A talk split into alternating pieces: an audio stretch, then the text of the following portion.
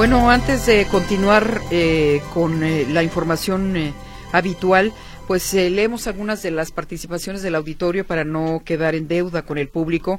Elvira Vargas dice, ya fui a ver de dónde salía la alarma y es una camioneta al parecer de la Fiscalía, placas JW 79841.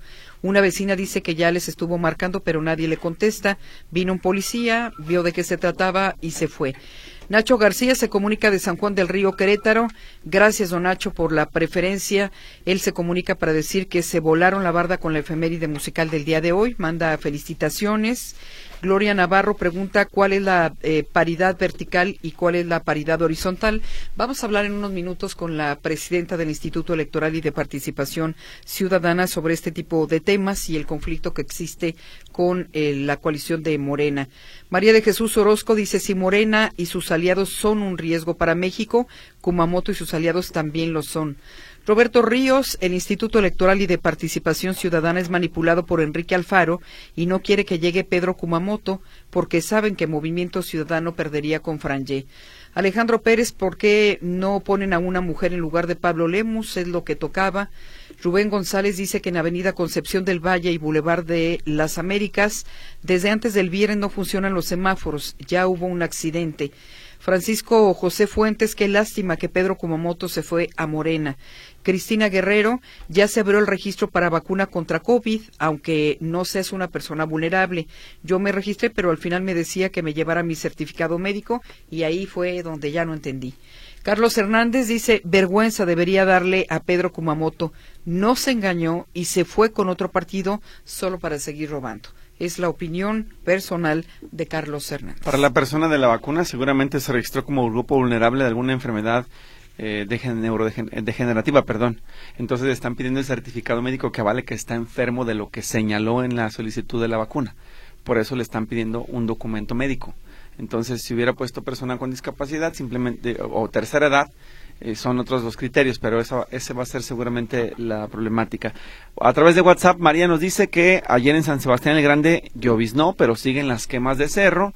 Otro mensaje refiere, dice, hizo las cosas bien Kuma, pero va en coalición y mueve toda la baraja, es lo que explica Axel Gutiérrez. Por otro lado, de este Felipe Lomelí, el problema con Morena es de siempre, si las condiciones de competencia electoral no son con ventajas a su modo, que les asegura ganar, no lo aceptan y la ley electoral se cambió por las impugnaciones de López cuando era oposición y ahora que es gobierno es el mismo el que la viola todos los días. Moisés Sánchez y la coalición de la 4T hizo bien las cosas, como dice Pedro, ¿por qué razón impugnaron ellos mismos la repartición de cuotas? Y en otro de los textos dice Hugo Santos, después de escuchar a Kumamoto, es más de lo mismo, todos son políticos, es lo que refiere este comentario. Y por acá dice la eh, señora Vega que le dan el premio Emmy a Mercedes Altamirano por tan bonitas melodías. Nos enamora la vida, gracias a Radio Metrópoli, los que hacen eh, ese trabajo. Ella es lo que nos dice esta mañana y también se lo agradecemos. Bueno, qué, qué bueno que le gusta la sección de la efeméride musical. Sí es un gran esfuerzo de Mercedes Altamirano y de su equipo de producción, en este caso Jonathan Lozano y Marco Antonio Valencia, y qué bueno que el público lo reconozca. Vámonos a las portadas de Jalisco. Luego Víctor Monterrentería nos dará, em, nos compartirá el resumen local. Tenemos el comentario esta mañana de Juan Pablo Huerta, economista de la Universidad de Guadalajara, la participación de nuestros compañeros reporteros y, por supuesto, la entrevista que ya le hemos adelantado con la presidenta del Instituto Electoral.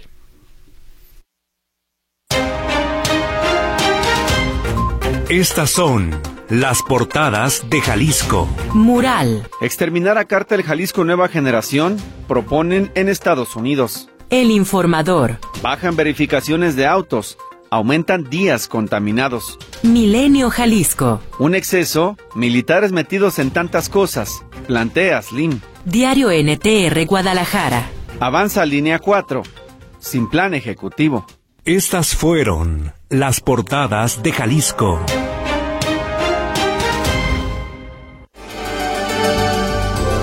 A partir del miércoles habrá cortes a la circulación en el centro tapatío por el Festival G de Luz. 1.200 elementos vigilarán la seguridad de quienes asistan al evento. Del 22 de marzo al 5 de abril, la Arquidiócesis de Guadalajara realizará eventos religiosos y culturales con motivo de la Semana Santa en la ciudad de Guadalajara. Este lunes se abrió la página de mi pasaje para estudiantes. Los inscritos tendrán hasta el 23 de marzo para generar su cita. Llegó a Jalisco el último cargamento de vacunas contra COVID-19 de la compra que realizó el gobierno estatal a la farmacéutica moderna. La coalición conformada por los partidos Hagamos, Futuro, Morena, PT y Verde impugna la resolución del Tribunal Electoral Electoral que tambalea la candidatura de Pedro Kumamoto en Zapopan. Tras la impugnación de Morena para evitar que Signalab del ITESO filtre las preguntas ciudadanas en el debate presidencial, su rector Alexander Satirka defiende la rigurosidad y seriedad del Laboratorio de Investigación Digital. La fuga de gasolina en el viernes en Tototlán dejó alta contaminación de los suelos, advierten especialistas de la ODG. El daño podría afectar cultivos, ganado y a los habitantes de la zona. Violento inicio de semana tiene la zona metropolitana de Guadalajara, al registrarse al menos cinco homicidios.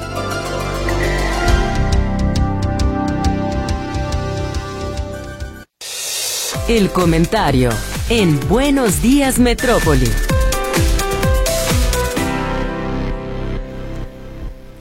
Saludamos a Juan Pablo Huerta, economista de la Universidad de Guadalajara. Es el comentario de los martes. Adelante, Juan Pablo, buenos días. ¿Qué tal, Víctor? Muy buenos días para ti, para Griselda, para el público y también para el personal de Radio Metrópoli. Cuando hablamos de inflación podemos distinguir dos conceptos. El primero al que regularmente llamamos no subyacente, que es el que registra los precios de artículos que sabemos que regularmente cambian de precio, y un segundo al que llamamos inflación central, o que registra los cambios de precios sostenidos a largo plazo. También en otros países se mide así la inflación, en donde se usa el término en inglés core y aquella que es subyacente o transitoria. En la tendencia de inflación a largo plazo, los cambios aquí no suelen revertirse solo porque cambió el tiempo, empezó la época de lluvias o hubo una helada. Evidentemente los precios de un bien se van a modificar porque en un momento del año no hay suficiente disponibilidad, así que quien desea acceder a él deberá de pagar por un precio extra.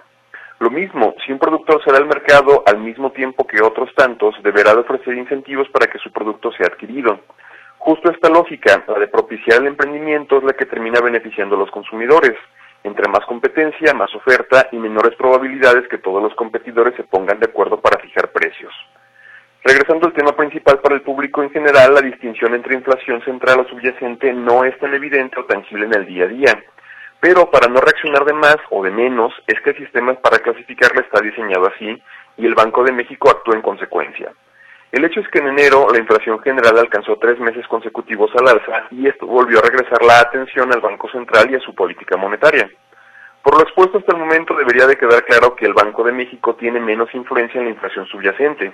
No controla las condiciones de producción, de almacenamiento, de distribución de todos los productos que se producen en el país ni tampoco las cuotas de importación, legislaciones internacionales para facilitar o prohibir la importación de un producto, entre otra gran lista de condiciones que terminan por dar forma a la variable de la oferta. Como resultado de esta nueva escalada en la inflación, la convergencia hacia la meta se cambió hasta el 2025, cuando todavía el año pasado estaba prevista para ser alcanzada en este 2024. El Banco de México tiene el objetivo de lograr una inflación de 3 puntos porcentuales con un rango de más o menos un punto, lo que también podemos llamar que quede en un rango de 2 a 4%. La meta está expresada en un rango considerado realista y conveniente para el desarrollo del país, ya que la inflación no es la única variable que cuida en un sistema macroeconómico como el nuestro, aunque sí es la única que por mandato constitucional tiene el Banco de México. Si la confianza en la economía se deteriora de tal forma que algún bien o servicio cambie su dinámica, que existe un exceso de oferta, por ejemplo, el caso del empleo, también el cambio de precios puede ser negativo o llevar a deflación, que es una caída generalizada de los precios, básicamente lo contrario que la inflación. Esto podría parecer atractivo para el consumidor, pero rápidamente aniquilaría la confianza del productor o del sector privado, ya que los negocios empezarían a cerrar si sus ingresos son menores a sus costos de producción, trayendo como consecuencia despidos y luego desempleo generalizado. La primera ocasión en la que se registró una deflación en México, en, los, en al menos los últimos 50 años durante el periodo de vida del Banco Central Independiente, ocurrió en la primera quincena de febrero de 2021, cuando el índice registró una disminución promedio de 0.13% en los precios al consumidor respecto al nivel de la segunda quincena de enero anterior. Evitar la deflación es importante, pero ¿por qué entonces un rango positivo de crecimiento de precios de 2 a 4%? Porque el sector privado también necesita el estímulo de continuar incrementando sus precios como una forma de obtener más ganancias en el corto plazo, antes obviamente que incrementar su productividad. Y por eso los negocios hacen ajustes poco perceptibles de sus precios al alza en tasas mínimas, pero incrementos a fin de cuentas. Una política que tratará de llevar estas tasas al rango de 0 a 2% sería nociva para el crecimiento del país y también en consecuencia de sus finanzas públicas. Por eso la intención de permitir un crecimiento de precios de 2 al 4% anual y de igual forma tener que lidiar con ese tipo de consecuencias. A fin de cuentas, este es el mandato constitucional que tiene el Banco de México, es el que se ha comprobado que beneficia a todas las eh, variables macroeconómicas del país y es el rango que también acaba de cambiar como metas al 2025 como consecuencia de estos incrementos que acabamos de vivir y que hemos registrado básicamente hasta el mes de enero. Hasta aquí mi comentario del día de hoy. Gracias Juan Pablo por esta información de economía y finanzas. Esperamos la próxima semana.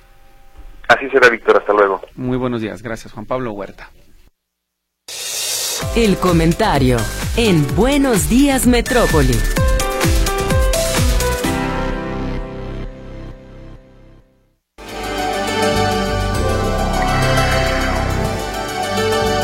Actualicemos la información en materia de seguridad. Vámonos con José Luis Escamilla, la línea telefónica. Adelante, José Luis, te escuchamos. Gracias, eh, Gris Víctor, ¿cómo está? Nuevamente los saludo con gusto. Bueno, ya les decía yo en mi primer reporte que han sido siete homicidios en las últimas 24 horas en la zona metropolitana de Guadalajara.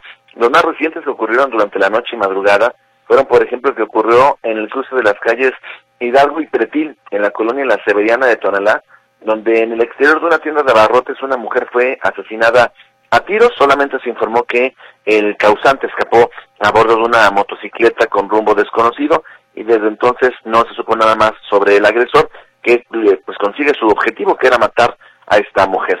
El otro homicidio ocurrió en las calles Puerto sobre la calle Puerto Tehuantepec en la colonia Miramar de Zapopan, donde un hombre fue asesinado de un balazo en la cabeza en un aparente intento de asalto. Estaba estacionando su vehículo en su en su cochera en su casa cuando una persona llega y aparentemente, insisto, en un intento de asalto le dispara a la cabeza para quitarle la vida de manera instantánea. Otros homicidios en las últimas horas, por ejemplo este que ocurrió en la venta del astillero del municipio de Zapopan sobre la carretera Nextipac, donde fue asesinado a balazos un hombre identificado como, como José M, de 40 años de edad, quien se dedicaba a la compra y venta de terrenos.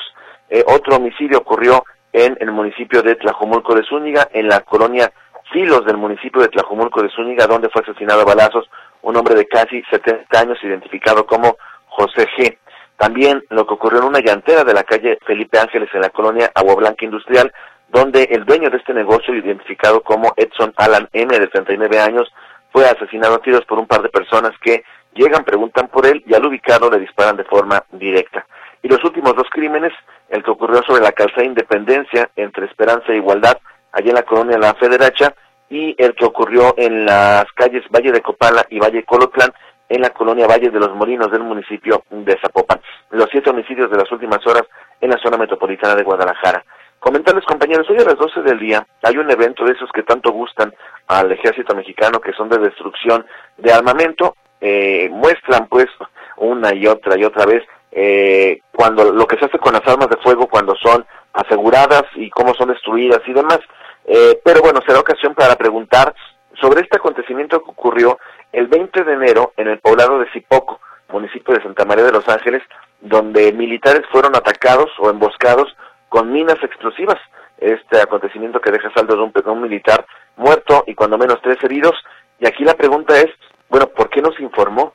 Hasta que este video se filtró, es que sabemos que esto ocurrió en Jalisco el pasado 20 de enero, pero ni el ejército, ni la coordinación de seguridad, ni la policía del Estado, nadie dijo nada al respecto, compañeros, estamos a 13 eh, de febrero, esto fue el 20 de enero, va a ser un mes, y nadie dijo absolutamente nada, lo cual nos lleva a hacer la siguiente pregunta. Si eso, que implicó en la utilización de minas explosivas contra militares, no se informó, ¿cuántas cosas por ahí ocurren? Y no se informan porque no hay un video que lo documente. Y bueno, estamos preguntando qué pasó ese día exactamente en esta explosión dirigida contra militares. Y reporte, compañeros. Buenos días. Bien, eh, José Luis, muchas gracias y muy buenos días. Eh, recordarás también en días eh, pasados, eh, bueno, este video que circuló en redes sociales donde se ve la explosión aparentemente de algo que, pues, no se sabe si se lo arrojan a los militares o explota a distancia, un aparato explosivo y con la nota que se publica hoy también de que Michoacán, el grupo antibombas ya ha desactivado más de 300 artefactos explosivos. Es una situación verdaderamente complicada y a niveles de terrorismo que enfrenta la Secretaría de la Defensa Nacional. No, olvidemos, eh, Víctor, que en el municipio de Mazamitla, en la región sureste, en esta zona entre Mazamitla, Valle de Juárez, Santa María, eh, la Manzanilla de la Paz y demás, han sido asegurados cuando menos en, en, en, un, en cosa de un par de meses, autoridades estatales y militares decomisaron más de 200 artefactos explosivos de fabricación casera.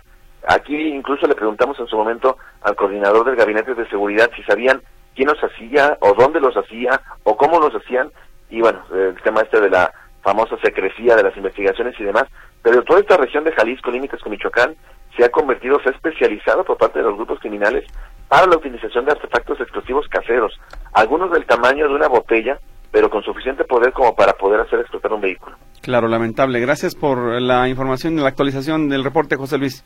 Hasta luego, buenos días. José Luis Escamilla. Cambiamos de línea telefónica para escuchar a José Luis Jiménez Castro.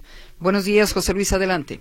Hola, ¿cómo estás, Gris? ¿Cómo estás, Víctor? Rápidamente comentarles que, hablando de otras cosas, Fernando Mi Pasaje abrió ayer justamente su plataforma para estudiantes. ¿Qué problemas, eh? ¿Qué problemas durante todo el día? Eran tales los problemas que incluso el mismo coordinador del pasaje, Oscar Pérez, también tuvo el mismo problemas para poder ingresar a la página, pero él reconocía que era asunto de la tecnología. Bueno, ¿cómo quedan los tiempos? ¿Cómo quedan las fechas en cuanto apoyo de mi pasaje a estudiantes, a personas adultos mayores, a mujeres eh, jefas de, de familia y personas con discapacidad? Esto fue lo que nos dijo el funcionario de la Secretaría de Asistencia Social. Adelante, por favor.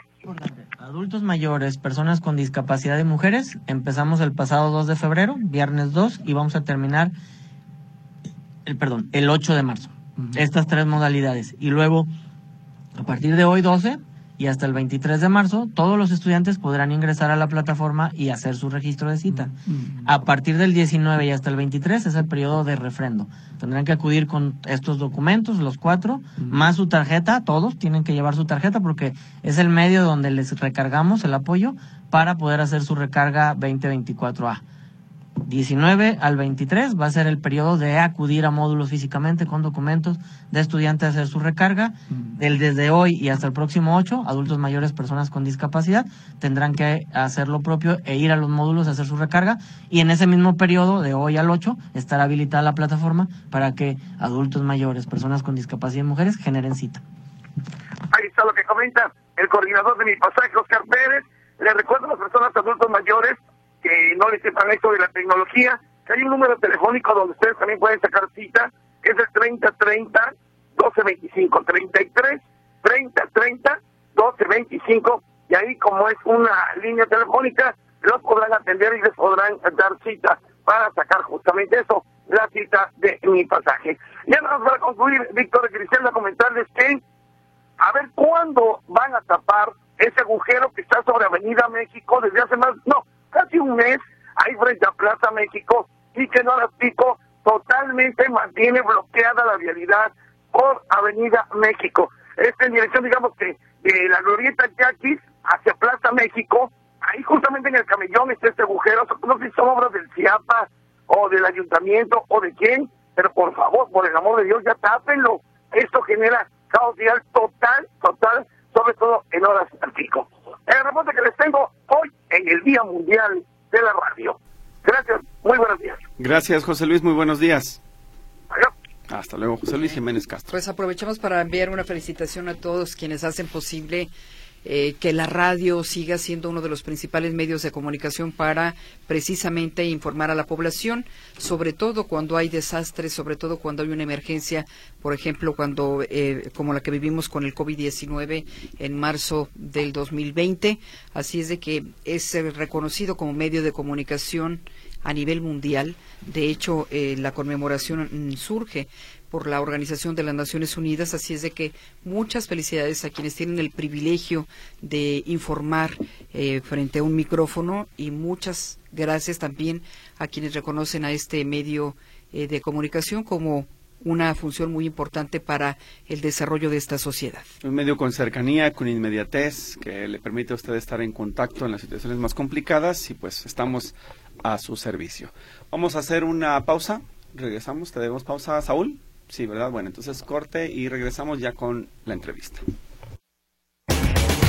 La entrevista en Buenos Días Metrópoli.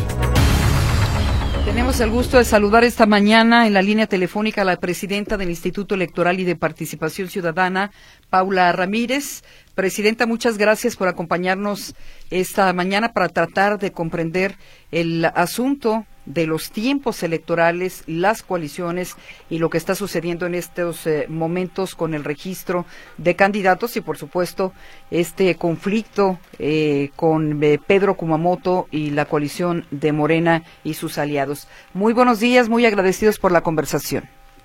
Muy buenos días, Griselda, Víctor. Al contrario, la agradecida soy yo por el espacio. Buen día.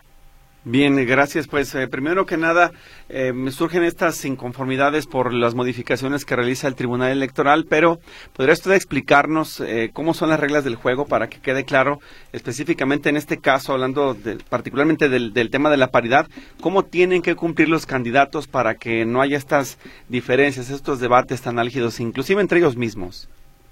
Claro que sí, Víctor. Mira, lo primero que hay que decir es que las reglas de paridad y de inclusión fueron aprobadas desde el pasado 8 de septiembre de 2023. Estamos hablando casi de medio año. Estas reglas de paridad que aprobamos por la vía de lineamientos, en realidad eh, reiteran las normas que vienen incluidas en el Código Electoral del Estado, que como ustedes recordarán fue reformado el año pasado de manera muy amplia para incorporar todas estas normas que garantizan hoy la paridad sustantiva en la postulación de candidaturas y también la inclusión de distintos grupos que habían sido históricamente discriminados y que ahora se les posibilita, pues se empuja su participación en estas en estas elecciones.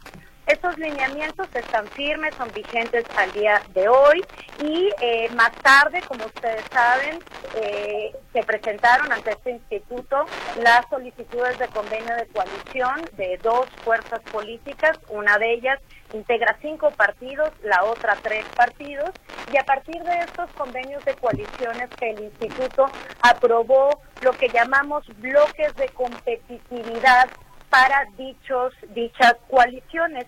Estos bloques de competitividad, Griselda, Víctor, lo que hacen es que organizan los distritos electorales y los municipios en grupos según la competitividad, en bloques, según la competitividad que tiene cada partido y cada, cada coalición, para hacer posible que sean postuladas mujeres ahí donde tienen posibilidades de triunfo, es decir, que no nos quedemos en las reglas iniciales de paridad que conocimos ya hace tiempo, en donde se obligaba solamente a postular la mitad de mujeres y la mitad de hombres.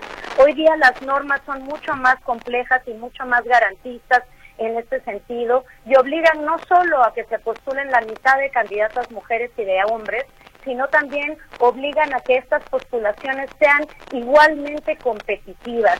Y esto es lo que está en juego en esta, en esta discusión, Griselda Víctor. Lo que tenemos hoy día es que el partido político Hagamos y también el partido político Morena impugnaron estos bloques de coalición eh, inconformes con diversas cuestiones en torno a cómo el IEPC había eh, pues organizado estas, estos municipios sobre todo y eh, pues lo que resolvió el Tribunal Electoral apenas el pasado 7 de febrero eh, pues no les dejó satisfechos y todo parece indicar, así lo han anunciado, que van a recurrir al Tribunal Electoral Federal para ver si pueden, digamos, revertir esta decisión del Tribunal Electoral Local. Entonces, Todavía nos queda aquí una, digamos, una ruta litigiosa por recorrer.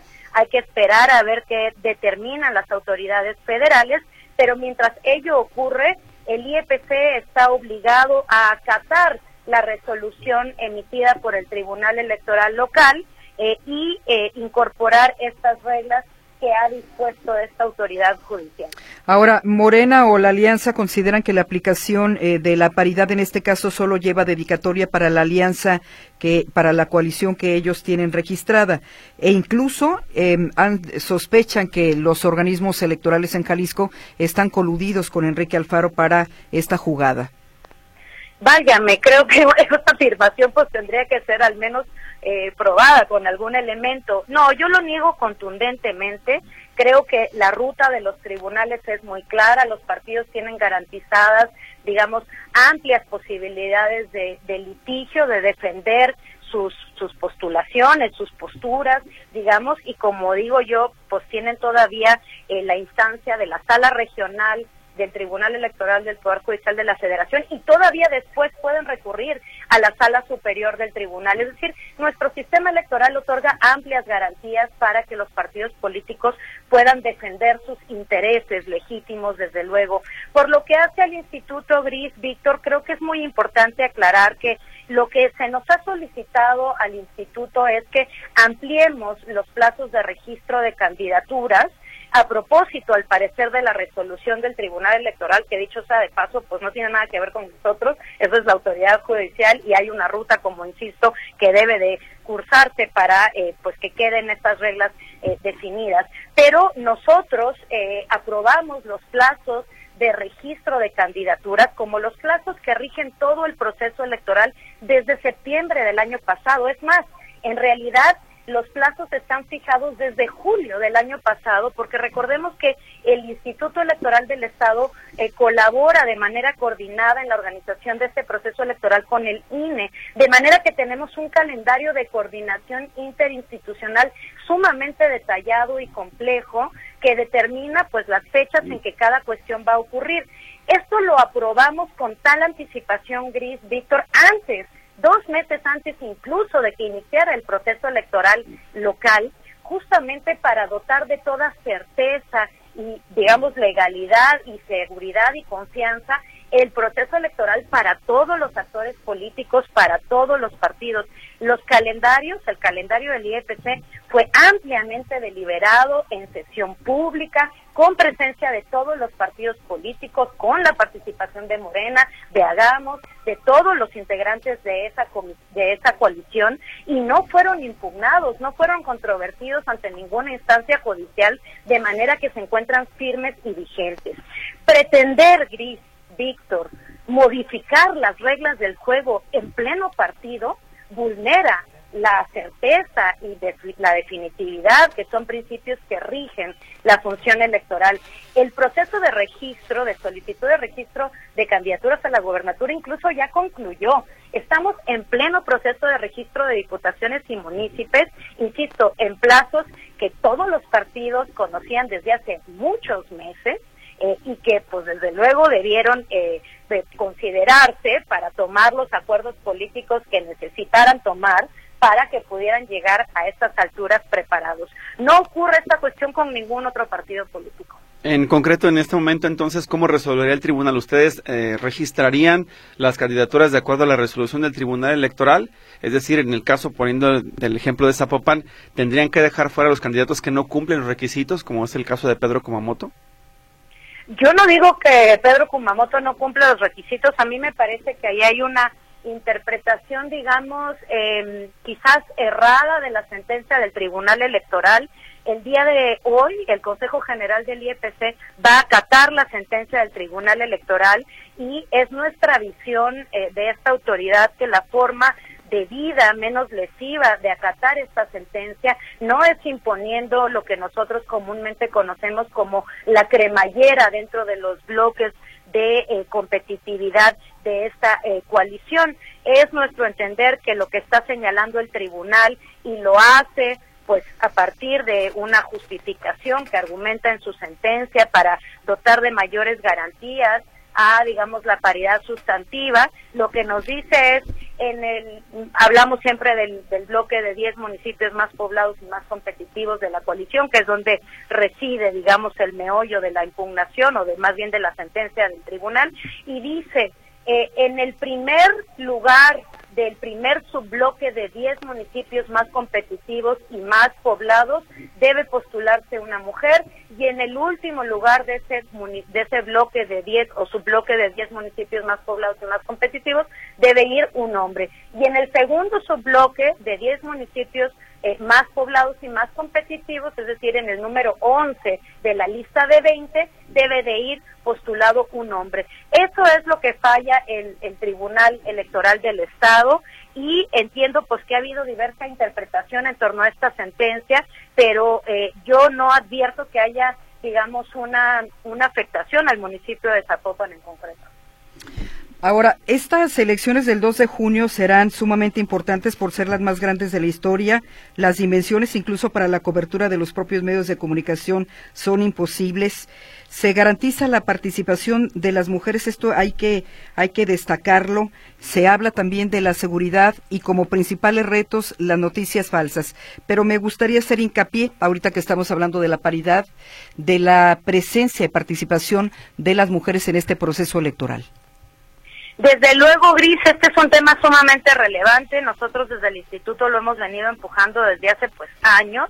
Incluso la reforma electoral que vivimos el año pasado en el estado atiende, digamos, recoge los lineamientos que el IEPC había aprobado en elecciones previas justamente para garantizar la paridad sustantiva y tienes mucha razón. Esta es la elección en la que van a participar más mujeres en la historia de toda nuestra posdemocracia eh, eh, eh, en Jalisco, ¿no? Estamos hablando de que los partidos están obligados a postular al menos a la mitad de candidaturas femeninas para todos los cargos de elección popular que hay en contienda y ya lo podemos advertir. Insisto, las reglas son amplias, son sumamente garantistas para posibilitar no solo la postulación de las mujeres a los cargos, sino para garantizar y posibilitar el acceso efectivo a los cargos de representación y de gobierno. Tengo entendido que en este proceso también se obligará a los partidos a, postular candidatos con alguna discapacidad. ¿Alguna ha cumplido con este requisito? Todavía eh, no tenemos esta información porque, como ustedes saben, los registros iniciaron el día de ayer, entonces no tenemos, digamos, eh, conocimiento de quiénes, vaya, estamos iniciando el proceso de registro, es más, creo que todavía no cae ningún registro de diputaciones y municipios. Entonces, esto lo estaremos viendo en el transcurso de los próximos días, pero Víctor, yo te diría que esta es una obligación, no es potestativo. Los partidos políticos y las coaliciones están obligados a postular no solo personas con discapacidad, sino también personas de la comunidad LGBT, eh, eh, TTQ y más, eh, personas indígenas, personas eh, jóvenes, eh, personas que residen en el extranjero eh, y ya dije las cinco, personas indígenas con discapacidad de la comunidad LGBT, residentes en el extranjero y juventudes. Fíjense que en este asunto de los plazos es importante decir esta cuestión. Estos plazos fueron definidos, entre otras cosas, porque la autoridad electoral tiene que eh, hacer una revisión muy puntual, no solo del cumplimiento de los requisitos que obliga la norma para ser eh, candidata o candidato a cualquier cargo de elección popular, sino porque estamos obligados a verificar el mayor número de cuotas que se hayan verificado en la historia del Estado. Es decir, vamos a estar verificando que se cumpla con la paridad sustantiva en su vertiente vertical, en su vertiente horizontal, en su vertiente transversal, que se cumpla con la postulación de estos grupos para diputaciones y también para municipios y que todo esto se haga pues en los plazos, voy a decir récords que nos permite eh, la ley. Para garantizar y dotar de certeza este proceso es que todas estas reglas, Gris y Víctor, fueron estipuladas desde hace muchos meses, conocidas por todos los partidos políticos y deben ser cumplidas. Sí, la señora Gloria precisamente quería saber qué era la paridad vertical y horizontal porque no, dice, no entiendo de qué se trata. Sí, es un tema bastante técnico, pero lo explico de la manera más sencilla posible. Cuando hablamos de paridad horizontal, hablamos de que la mitad de las postulaciones deben ser para un género y la mitad de las postulaciones deben ser para el otro género. 50-50. Cuando hablamos de paridad vertical, se refiere a la postulación que se hace a través de listas, por ejemplo, las listas de diputaciones de representación proporcional. son verticales, pues porque una lista es vertical y no es horizontal, y entonces ahí es cuando aplican luego estos criterios de alternancia de género en esas listas. De hecho, esa es una de las reglas que ya tenemos a nivel legal. Fíjense que las listas de ERP en nuestro estado deben estar encabezadas de acuerdo con la ley por mujeres y son alternadas entre género, justamente para no dejar a las mujeres en los últimos espacios que son los que luego no llegan a acceder al cargo.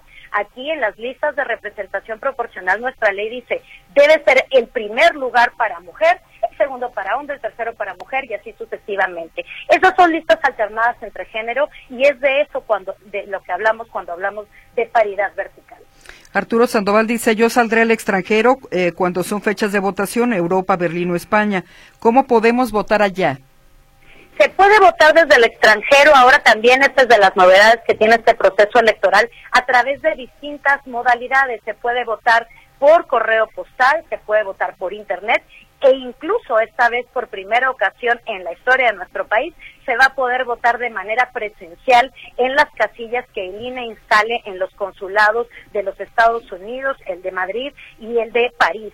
Eh, para quien vaya a estar en el extranjero y tenga una credencial expedida en territorio nacional, que me parece que es el caso que planteas, Gris, lo que tiene que hacer esta persona es registrarse en el INE en votoextranjero.ine.mx y avisar le al INE que va a estar en el extranjero y señalar la modalidad por la que desea votar. Yo digo que si va a ser alguien un poco en tránsito, como lo señala, pues quizá lo que le convenga sea votar por Internet.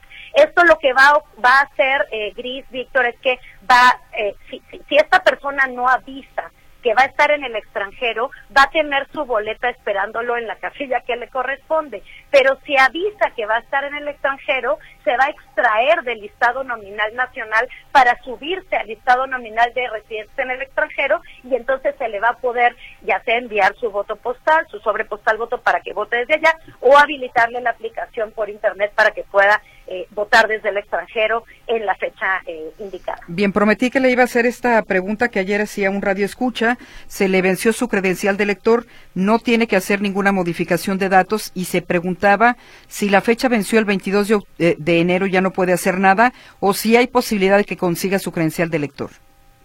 Mira, la, la posibilidad para la renovación de credenciales es ante la pérdida, extravío, eh, porque ya no se mueve, digamos, el listado nominal. La razón por la cual ya no se pueden hacer estos trámites es porque el listado nominal ya está cerrado. La vigencia es una, digamos, no se puede renovar por vigencia aunque no se no, no se actualicen los datos porque sí es un registro distinto.